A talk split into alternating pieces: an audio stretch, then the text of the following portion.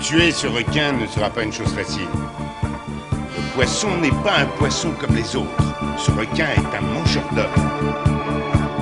S'il plante ses dents et qu'il referme ses mâchoires, vous êtes foutus.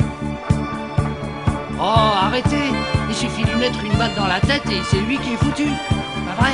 Le requin tigre que nous recherchons est un maniaque. You're gonna need a bigger Bienvenue à la plage, bienvenue sur Shark Parade, votre podcast tout entier dédié à la plus grande gloire des films de requins tueurs. Je suis le professeur Rico et nous nous retrouvons pour nos équipes meurtrières dans cette nouvelle année 2022 placée sous le signe du requin parce que nos squales préférés ne vont pas pointer au chômage encore cette année. On vient de voir sortir le trailer de The Requin, en franglais dans le texte, avec Alicia Silverstone. On a L'année du requin, le film français des frères Boukerma qui a été tourné l'année dernière et qui devrait sortir cette année. On a une flopée de films chinois, style Horror Shark 3D ou Big Shark Attack, euh, qui semblent être euh, des ressucés de The Meg. On nous a annoncé une suite de The Reef, toujours par Andrew Taoki. On a des flopées de Bull Shark, de Bunny's the Surface, de Shark Island. Sans compter des suites que personne ne demande, que ce soit The Meg 2 qui serait fait par ce tâcheron de Ben Whitley, toujours avec Jason Statham, à l'opposé du spectre, on va se retrouver avec des Shark Exorcist 2, des Jurassic Shark 2, alors que personne n'avait demandé ça, moi le premier. Bref, je suis en train de remplir ma boîte à requins plus vite que je la vide, et déjà que l'année dernière, il y a eu au minimum, et je dis bien au minimum, 8 films de requins qui sont sortis, j'en ai vu 4, aucun n'était bon, je peux vous dire que l'extinction de l'espèce de la Shark Exploitation, c'est pas pour tout de suite. Et donc il y a plutôt de quoi se réjouir parce que, hé, eh ben on n'a pas fini de parler requins. Alors je vous rappelle quand même le principe de l'émission, on a tiré au sort deux films de requins dans l'histoire du genre, et on va les analyser pour essayer d'en tirer les capacités squalographiques, c'est-à-dire cinématographiques et squalesques, ces capacités étant l'originalité, l'histoire, les personnages, l'ambiance, la réalisation, la qualité des requins, leur attribuer de 0 à 3 points selon qu'ils soient non acquis, insuffisamment acquis, en cours d'acquisition ou acquis, cela nous fait un total de 18, s'y ajoute deux points d'appréciation personnelle et nous replaçons le film dans une des cinq catégories suivantes. Si c'est au-dessus de 16, c'est un incontournable, ils ne sont pas très nombreux. Au-dessus de 12, c'est un bon film. Euh, Entre 8 et 12, on est dans le routinier, mais si on a la moyenne, eh bien c'est un film regardable. En dessous de 8, euh, on est dans des films nuls. En dessous de 4, on est dans des films à fuir et la catégorie des à fuir est quand même assez bien remplie. On va pas se le cacher. Pour retrouver tout ça, je vous conseille d'aller sur Sens Critique voir la liste de Quentin ou celle de Fabien sur Letterboxd XD qui viennent compiler les 90 films que nous avons déjà traités.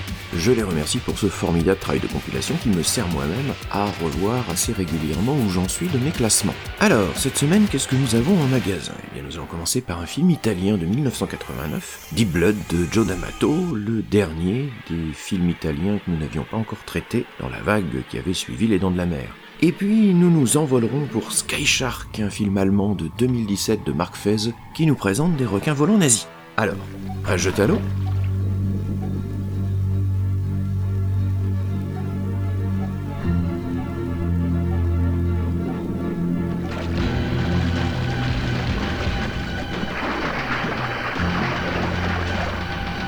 I'll leave you this arrow box as a seal to our pact.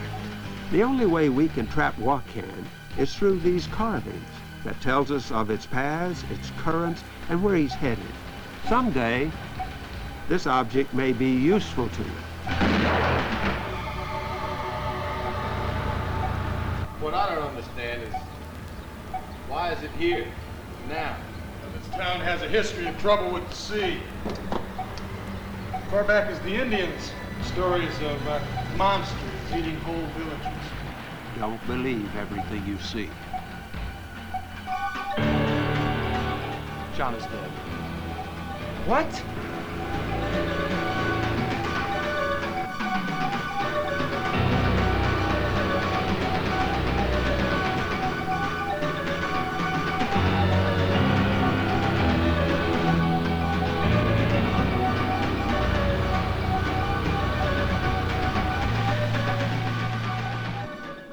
Voilà un film qui m'a fait un petit peu mal au cœur. Vous le savez, j'aime beaucoup le cinéma d'exploitation italien, et j'ai fait une bonne part de ma cinéphilie dans les vidéoclubs.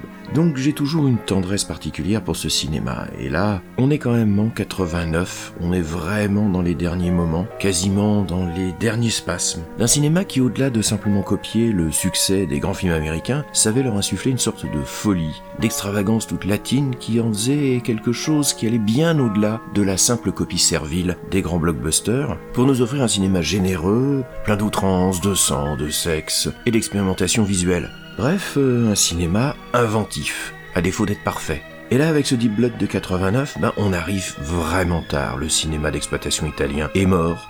C'est plus des films qui sortent et des spasmes, tués par la concurrence du cinéma américain qui a imposé un certain niveau d'exigence financier, tués aussi, on va pas se le cacher, par la médiocrité des productions italiennes, dont les budgets ont fondu comme neige au soleil, face à une télévision berlusconienne qui a fait fermer la plupart des cinémas de quartier. Bref, le cinéma populaire italien vit, sinon ces dernières années, voire même ces derniers mois, au tournant des années 90. Et ce qui frappe tout particulièrement quand on visionne ce Deep Blood, euh, sorti donc en 1989, c'est cette ambiance funèbre. Est-ce que ça sert encore à quelque chose de se battre? On a non plus un film italien d'exploitation, mais un téléfilm le plus anonyme possible, au rythme languissant et à la saveur d'un chewing-gum qui aurait été mâché pendant des heures, et qui ne provoque qu'un ennui mortel. Tout commence lorsque quatre gamins font un barbecue sur la plage, quelque part au sud des États-Unis, et qu'un vieil indien, interprété par l'acteur le moins indien du monde, hein, même s'il a un bon dos indien, donc on va dire que ça marche, vient leur raconter l'histoire du Wakan, une créature maléfique qui rôde dans les parages et dévore les imprudents qui vont se baigner dans les eaux. Cela impressionne suffisamment les gamins pour que ceux-ci décident de faire un pacte de sang. Quoi qu'il arrive, si l'un d'entre eux est en danger, ils viendront s'entraider. Je vous laisse cette boîte de flèches afin de sceller notre pacte. Dessus est gravée toute l'histoire de ma tribu. Il y a de cela maintenant des années, nous étions un peuple de pêcheurs. Et le dieu de la mer a eu peur que nous vidions les océans. Alors il me maudit et du fond des mers, il envoya cette horrible bête appelée Wakan pour détruire ma tribu. Le seul moyen d'attraper Wakan est, est gravé sur cette boîte. Voilà le chemin de la bête. Voici les courants et l'épave où elle se cache. Et plus tard, cet objet pourra vous venir en aide. Et c'est ainsi qu'après le départ du vieil homme, Mickey, John, Alan et moi-même avons décidé de faire comme ces valeureux guerriers indiens et avons passé un pacte, celui de ne jamais nous séparer. jamais briser notre pacte. Alors ça sent un peu son Stephen King, hein. le roman Ça était sorti euh, trois ans auparavant et avait été un énorme succès. Un hasard très certainement. En tout cas dix ans plus tard, devenus adolescents, ils reviennent dans leur petit village côtier et là l'un d'entre eux est dévoré par un requin. Les trois autres mettent tout en œuvre pour respecter ce pacte. Même si les autorités et le shérif local ne les croient pas, ils sont bien décidés à chasser la menace qui rôde sous les eaux. Voilà, voilà, alors le film c'est la mort du fun. Les scènes s'étirent en remplissage interminable, on sent que D'Amato est pas dedans. Il se contente d'aligner les personnages convenus, les jeunes, les boulis, les autorités, les parents. Personne n'a de plan précis. On sent que certaines scènes ont dû être improvisées sur place, avec des dialogues écrits à la ligne pour rallonger la sauce et tenir les 1h20 réglementaires. Même les scènes de plongée, les, les gens ils ont jamais fait de plongée de leur vie, ça se voit. Il y en a un qui réussit à mettre son tuba à l'envers. Non, ça sent et personne n'en a rien à battre. Et c'est d'autant plus dommage que ce film est signé Joe D'Amato. Aristide Matsachesi, dit Joe D'Amato, entre autres, c'est un pilier du cinéma d'exploitation de l'époque. Avec deux points forts, le cul et le sang. Franchement, est-ce qu'on demande quelque chose d'autre au cinéma? Et à titre personnel, même si c'est pas mon réalisateur de bis italien préféré, hein, je suis plus fan d'Enzo G. Castellari d'Antonio Margheriti, puis surtout de Bruno Mattei, on peut pas enlever à D'Amato une identité visuelle c'est le choc. Avec des films gore comme Anthropophagus ou Blue Holocaust, où la tiédeur n'est pas de mise. Et il faut bien avouer qu'il a du style. Il sait tourner, c'est un directeur photo, et il a toujours su transcender ses faibles budgets pour donner un maximum à l'écran. Sauf qu'en 89, ben, on sent qu'il est sur la pente descendante ça l'intéresse plus, ou à tout le moins le climat du cinéma de l'époque fait que il est très difficile de monter des projets. D'Amato avait sa propre boîte Film Mirage pour constituer les montages financiers avec des partenaires distributeurs qui allaient lui permettre de faire ses films, généralement tournés aux États-Unis pour le marché international, des salles de quartier et des vidéoclubs. Alors pourquoi refaire un film de requin en 1989 bah Parce que deux ans avant, Les Dons de la Mer 4, La Revanche, était sorti. Donc pouvait essayer de grappiller quelque chose. Et d'ailleurs, ce ne devait pas être Joe D'Amato qui devait réaliser ce film, mais un certain Ralph Donato, un italo-américain qui avait bossé avec Scorsese sur ses documentaires sur le cinéma américain et italien. Sauf que le Donato en question, il a tourné visiblement la première scène, celle euh, où il y a les gamins sur la plage qui parlent aux vieilles indiens, et puis c'est tout. Alors, on sait pas vraiment pourquoi, mais c'est D'Amato qui a repris les rênes pour faire un film en 10 jours, tourné en vitesse, à l'économie, quelque part en Louisiane, avec semble-t-il quelques plans de raccord en Italie et en Floride. Et même s'il le produit, c'est quand même un travail de mercenaire. C'est filmé propre mais sans âme. Il n'y a pas la moindre outrance, il n'y a pas la moindre idée. On suit un cahier des charges qui est celui des Dents de la Mer. C'est vraiment le même découpage, les mêmes attaques, le fait que on ait la première partie sur Terre avec les autorités qui ne veulent pas croire à la menace, qu'ensuite euh, on va avoir la partie en mer où on va chasser le requin, sans jamais avoir la moindre scène qui va sortir du lot, qui va donner la D'Amato's Touch, qui fait de son cinéma certains spectacles de foire, un véritable freak show, mais des films dont on se souvient. Je vous jure que c'est vrai, je l'ai vu. Le requin a attaqué John et il l'a mangé. J'ai rien pu faire du tout. Et il l'a emporté au large. Il était monstrueux, il avait un énorme aileron foncé. Mickey, si jamais je découvre que c'était une blague, je jure devant Dieu que je te fais enfermer. Je suis un témoin oculaire. Est-ce qu'il y a quelqu'un pour corroborer tes dires Tu files derrière. Et s'il fait un excès de vitesse, tu lui colles une contredanse. Et c'est pas la musique de Carlo Maria Cordio qui va remonter le niveau, hein, entre plage de piano à la Klederman et espèce de nappe de synthé un peu sirupeuse. Ouh, c'est de la soupe, c'est de la soupe, et de la soupe tiède. Une bonne originale qui n'a d'ailleurs jamais été rééditée à ma connaissance, alors pour illustrer le podcast, à part euh, la générique que j'ai remis, j'ai été pioché essentiellement dans d'autres compositions de Cordio un petit peu meilleures. Voilà, au mieux on pourra s'amuser à regarder un peu les invraisemblances, à regarder les, faux raccords, comme par exemple le fait que certaines scènes ont été tournées directement dans des aquariums. C'est-à-dire que vous avez la, la, scène avec euh, la personne qui est en train de nager en pleine mer, et puis on vous montre par en dessous, et en fait par en dessous ça a été filmé à l'aquarium de la Nouvelle-Orléans. Et ça se voit, on voit littéralement les bords du bassin. Et comme ils ont recruté des acteurs non professionnels, bah ceux-ci se marrent pendant les scènes de tension. Rien à foutre, il y a 10 jours de tournage. Qu'est-ce que vous voulez que je vous dise? Là où ça devient rigolo et compliqué, c'est quand il s'agit de filmer les requins. Alors les requins, on a un mélange d'images, de, de, documentaires, hein, les classiques National Geographic, qui font que, comme d'habitude, on n'a jamais le même requin et ça se voit d'un plan à l'autre. Et puis on repique pas mal de scènes ailleurs, notamment dans la mort au large. Alors la rumeur voudrait qu'il y ait eu une tête de requin qui a été construite pour le film pour quelques scènes de raccord. J'ai du mal à y croire en fait, parce qu'elles sont tellement furtives que je vois pas l'intérêt de construire une tête de requin et donc de gâcher des sous pour des scènes qu'on voit pas. On n'est pas chez l'Oscarax, hein. on est dans le cinéma italien, on gâche pas de l'argent pour rien. Reste comme de juste des affiches rutilantes, une tagline qui claque, méfiez-vous des vacances. Mais pas grand chose à sauver. C'est même tel point que lors de l'édition DVD française chez Crocofilm, eh bien dans les bonus, on a une interview de David Dillo, un spécialiste du cinéma bis et rédacteur du fanzine Vidéotopsie, qui revient sur le film et qui pendant 40 minutes revient surtout sur la Shark Spotation, sur la carrière de Joe D'Amato, sur le bis italien de façon générale, mais circonvolutionne pas mal quand il s'agit d'aborder ce film spécifiquement, tant même pour un passionné comme lui, il est difficile à défendre. Quand même les bonus du DVD du film que t'as acheté te disent que le film est pas génial, c'est pas bien barré pour avoir un chef-d'œuvre. C'est l'un des tout derniers films de D'Amato dans le cinéma traditionnel. Il va ensuite se rabattre dans le porno, et notamment accompagner les exploits horizontaux de Rocco Siffredi dans les années 90. Quant au film lui-même, bah, il sera redécoupé derrière par Bruno Mattei pour son célèbre Cruel Jaws, dont on a largement parlé dans l'épisode 13, et qui, même en étant un remontage de scènes de la mort au large et de Deep Blood, s'avère meilleur en tout cas beaucoup plus agréable à regarder que le film de D'Amato. Et je peux vous le dire, ça me fait vraiment mal au cœur de dire ça. Qu'est-ce qu'il y a? Pourquoi t'es pas habillé? J'ai des choses qui me préoccupent. Quand j'étais tout à l'heure dans le bureau du shérif, Mike est venu avec les chaussures de Janice, les rouges. Ils ont conclu à la noyade. Janice? Oh mon dieu. Je suis certain qu'elle est pas morte noyée. Le requin? Ouais. Et nous allons aller tuer ce requin nous-mêmes, tous les trois ensemble. Mais t'es devenu dingue Vous vous souvenez de ce serment que nous avons fait avec le vieil indien? Eh bien, j'ai vu ce même indien aujourd'hui sur les docks quand on a remonté le requin dans le port. Quoi? Vous pensez que je suis fou, c'est ça? Tout le monde le dit. Et j'espérais que vous deux... Alors autant être fou jusqu'au bout.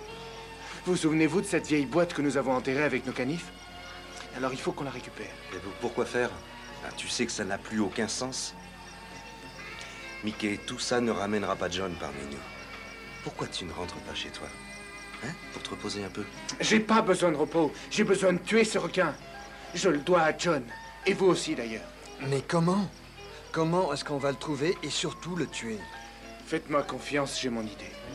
Voilà alors, euh, quelles sont les caractéristiques euh, squalographiques de Deep Blood Bon bah en originalité c'est non acquis, hein, ça coche les cases du mauvais remake des Noms de la Mer sans jamais chercher à apporter quoi que ce soit de frais ou d'un tant soit peu original. L'histoire, bah elle est insuffisamment acquise, hein. bon au moins on comprend ce qui se passe, mais euh, même cette histoire de Wakan, euh, de démons indiens, bah c'est pas exploité. Le pacte de sang des gamins, bah Qu'est-ce que vous voulez dire? L'interprétation, elle est non acquise, hein. la plupart des comédiens n'ont jamais rien fait d'autre, ou au mieux, ils ont participé en quatrième rôle à des séries télé, des soap-opéras tournés dans la région de la Nouvelle-Orléans, et donc à part un ou deux qui tentent euh, d'insuffler un, minimum de présence à leur performance, on a des andiscuites hein, qui sont très très mauvais et qui n'ont quasiment pas de personnalité. L'ambiance, elle est non acquise, j'ai vraiment eu du mal à le finir celui-là, il m'a fallu trois fois pour pouvoir me le voir en intégralité. Tant il y a de remplissage d'enchaînement de scènes de parlotte insipide à base de sous-intrigues entre rivalité entre jeunes, de flirts mous,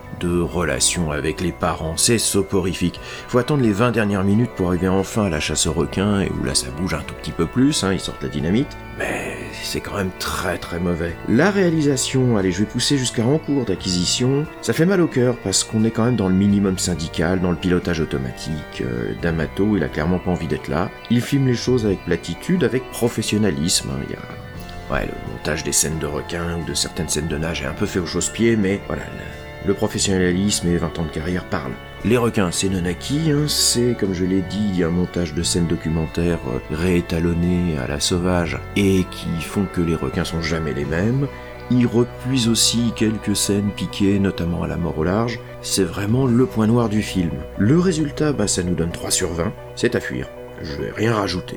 C'est une grosse déception parce qu'il n'y a rien de ce que j'aime dans le cinéma d'exploitation italien. La folie, les outrances, la musique, la débrouillardise. Non, là on a un gros téléfilm plat où n'apparaît jamais cette folie, cette ambiance propre au cinéma d'exploitation. D'ailleurs, c'est symptomatique, hein, le film est essentiellement sorti à la télé, très peu de sorties ciné, et D'Amato lui-même a abandonné le cinéma proprement dit pour le porno et les téléfilms dans les dix années qui suivent. Et ça me fait d'autant plus mal au cœur que on a fait le tour, à ma connaissance en tout cas, des films d'exploitation italiens avec des requins. Et qu'on termine, je pense, avec le plus mauvais de tous. Bien, sautons de l'Italie à l'Allemagne pour euh, aborder un film beaucoup plus récent, Sky Shark, qui nous propose des requins volants pilotés par des nazis zombies. Franchement, si c'est pas le meilleur synopsis du monde, je sais pas ce qu'il vous faut.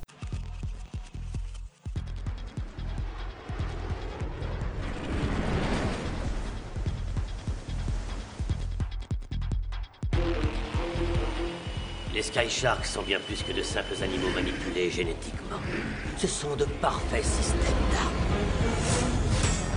Une fois que ces prédateurs sont dans les airs, rien ni personne n'est en sécurité. Et ils peuvent être invisibles.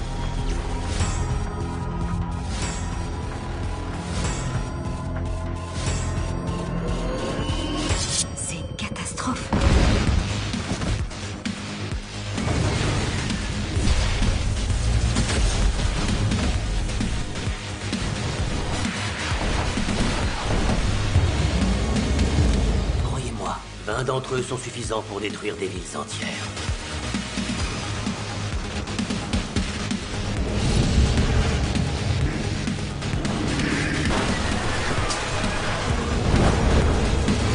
Vous allez jouer à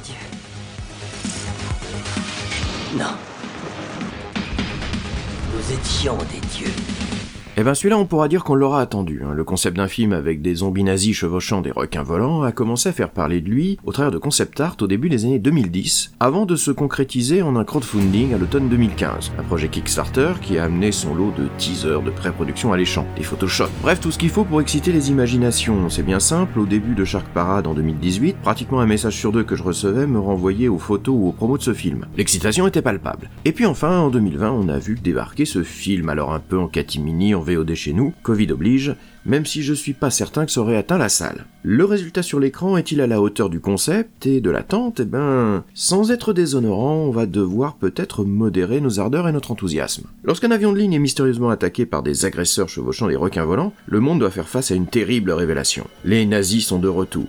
Ouais, suffisait de regarder notre paysage électoral actuel. Mais bon, cette découverte d'une base secrète du Troisième Reich en Antarctique par une expédition géologique confirme ce que tout le monde craignait. Les forces hitlériennes ont développé une arme secrète, des requins mutants, pour préparer une reconquête du monde. Le K-7B va enfin renverser le cours du destin en notre faveur. Par le déploiement tactique d'avions et la pulvérisation du K-7B sous forme de gaz, nos soldats tombés au combat deviendront des millions de soldats morts vivants. Comme le phénix qui renaît de ses cendres, ils se lèveront de leur champ de la mort pour servir leur chère patrie allemande renaissante. Grâce au K-7B, les héros morts de notre nation deviendront les indéfectibles protecteurs d'une nouvelle ère. Ayant le patriotisme pour seul guide, ils élimineront tous ceux qui voudraient leur barrer la route de la victoire finale. Indestructibles et inarrêtables, les divisions se lèveront les unes après les autres pour ensuite marcher en rang vers nos usines d'armement. Chacun de leurs membres montera à bord de son propre aéronef, le Sky Shark. Ces merveilles de l'art de la construction en combinaison avec le super soldat sont les armes ultimes de la vengeance.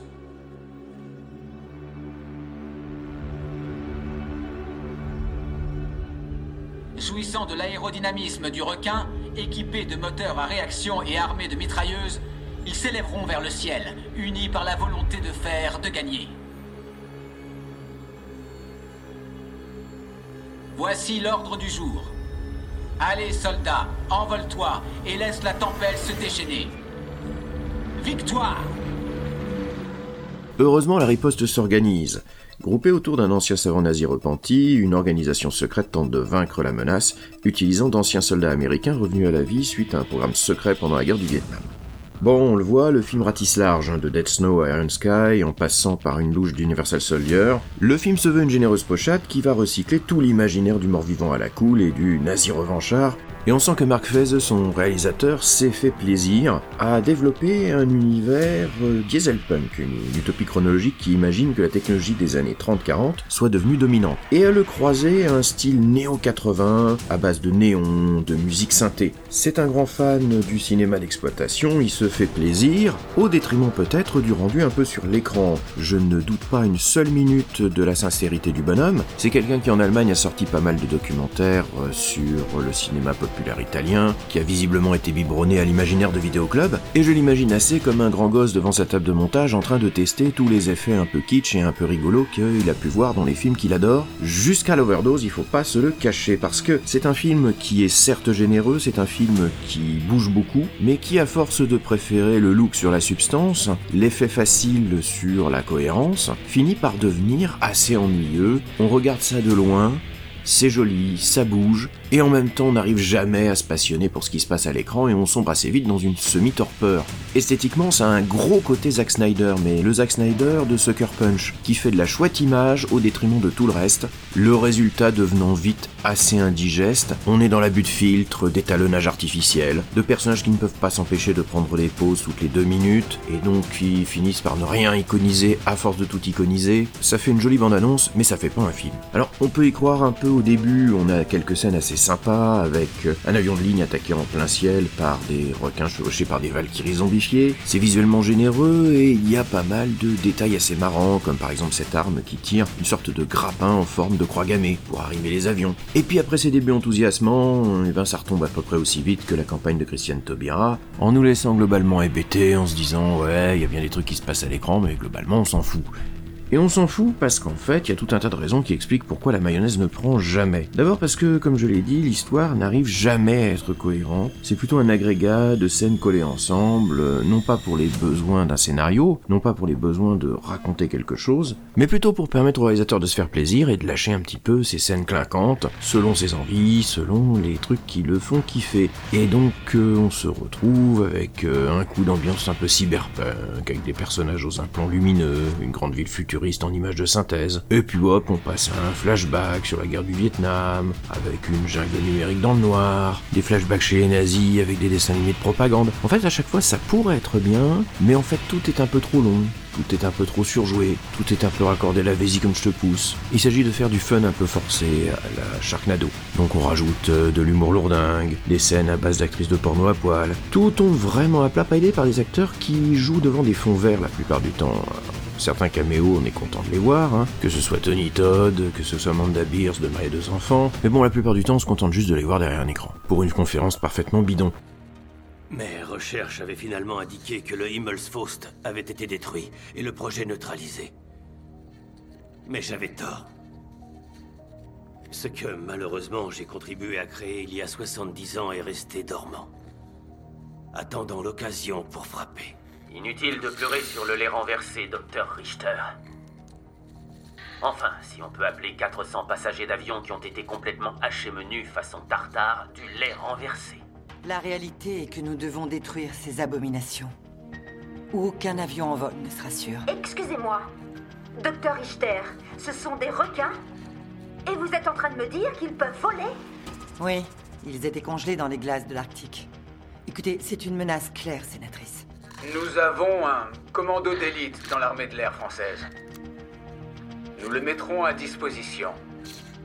Je vais m'occuper de ça. Ah ouais? Ben, il se trouve que nous avons aussi un ou deux bons pilotes dans l'armée de l'air américaine, mon ami. Ah, vos Top Gun. Nos gars les surclassent. Et de très loin. Ah. N'oublie pas. Si tu veux jouer à celui qui pisse le plus loin, c'est quand tu veux Colbert.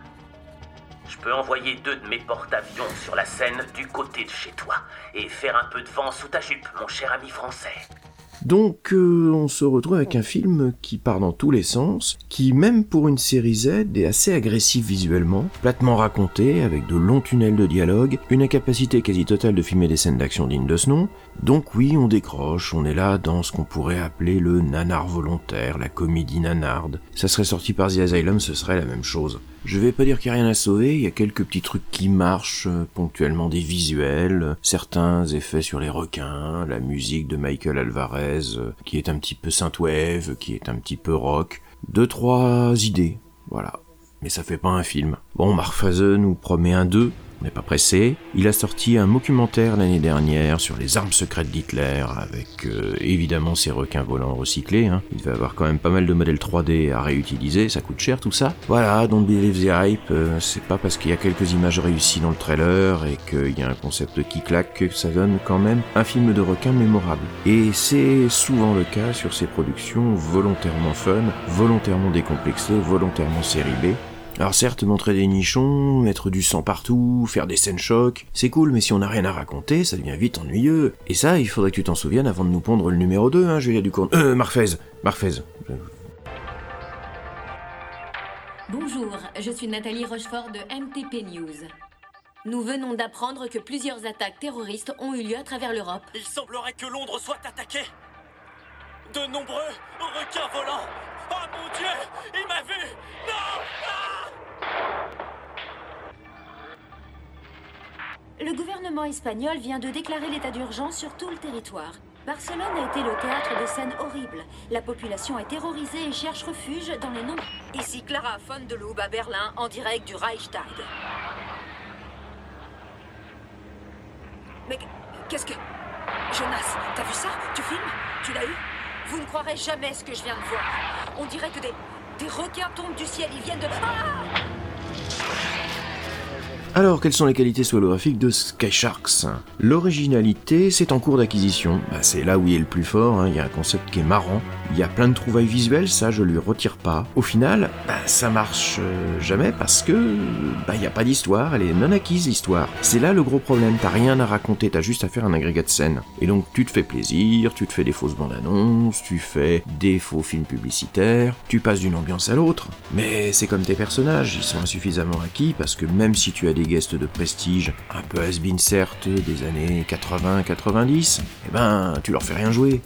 Donc euh, on s'ennuie, on s'ennuie pas mal. Résultat, ben, l'ambiance, elle est aussi insuffisamment acquise. Après un début réussi, après quelques scènes chocs qui marchent bien, c'est la torpeur. C'est vraiment mou, c'est vraiment mou parce que tu sais pas mettre de rythme, tu sais pas mettre d'ambiance. Et puis tu te fais plaisir, mais c'est un plaisir vraiment égoïste. La réalisation, ben, je vais être méchant, elle est non acquise, hein, c'est ni fait ni à faire. La pause et la frénésie ne forment pas un style, ça forme au mieux une migraine. La qualité des requins, eh bien c'est l'autre point fort. Bon, c'est très numérique, mais ils sont vraiment pas mal. Je pense aux mégalodons robotisés, aux requins volants capables d'être euh, invisibles. Et puis, il y a pas mal de beaux effets spéciaux. Même si ça fait très très numérique, ça fait quand même très très toc. Ça, c'est le drame de ce genre de fond vert. On le voit vraiment beaucoup. Ce qui nous donne donc un total de 6. Je vais rajouter un demi-point pour 2-3 éclats de rire, mais globalement, c'est quand même pas l'éclat loin s'en faut. 6,5, on est dans le film nul donc, et on attend toujours un bon film avec des requins et des nazis, parce que voilà, dans le genre Predator, on a quand même le concept parfait. Mais c'est ça, l'envie et la sincérité ne font pas tout. Pour faire un film, il faut avoir un minimum de talent. Allons, ne nous décourageons pas, prenons la boîte à requins et voyons quelle est la prochaine fournée de films que nous allons avoir. Mississippi River Shark de Misty Tolley, un film de 2017, où une habituée du film de requin. Bon, et puis ensuite... Eh bien, Shark of the Corn de Tim Kang, en 2021. Il était à la clôture du dernier Paris Shark Festival. Ouh. I got a bad feeling about this. Allez, une chaîne vidéo YouTube que j'aime bien, qui s'appelle Rattle Rock, et qui est présentée par une tasse avec des fesses et qui revient sur des films, notamment des grandes sagas d'horreur en ce moment, avec des analyses assez poussées. En ce moment, elle est en train de travailler sur Massacre à la tronçonneuse, une saga que je m'étais refait il y a deux ans, et qui, comme Les Dents de la Mer, après un premier film séminal, est parti dans des errements pas toujours très très bien contrôlés. Bon alors où est-ce qu'on se retrouve sur Twitter, @ultimatrico sur Nanarland Alors comme en ce moment on est coordonnés comme des princes, vous devriez avoir aussi en même temps que cet épisode un épisode de Nanarland, le podcast sur les mondes d'eau sur lequel on est revenu sur ces films parfaitement crapoteux. Et puis si vous êtes du côté d'Anguin-les-Bains, samedi 29 janvier à 20h, eh bien nous serons au PIDS, festival dédié aux effets spéciaux, où nous présenterons Star Crash de Luigi Cozzi, chef-d'œuvre du sous-Star Wars italien, ainsi que des cuts exclusifs euh, pour la manifestation. Venez, ça va être cool. Voilà, on se retrouve en février pour euh, replonger au milieu des requins. En attendant, vous pouvez retourner vous baigner.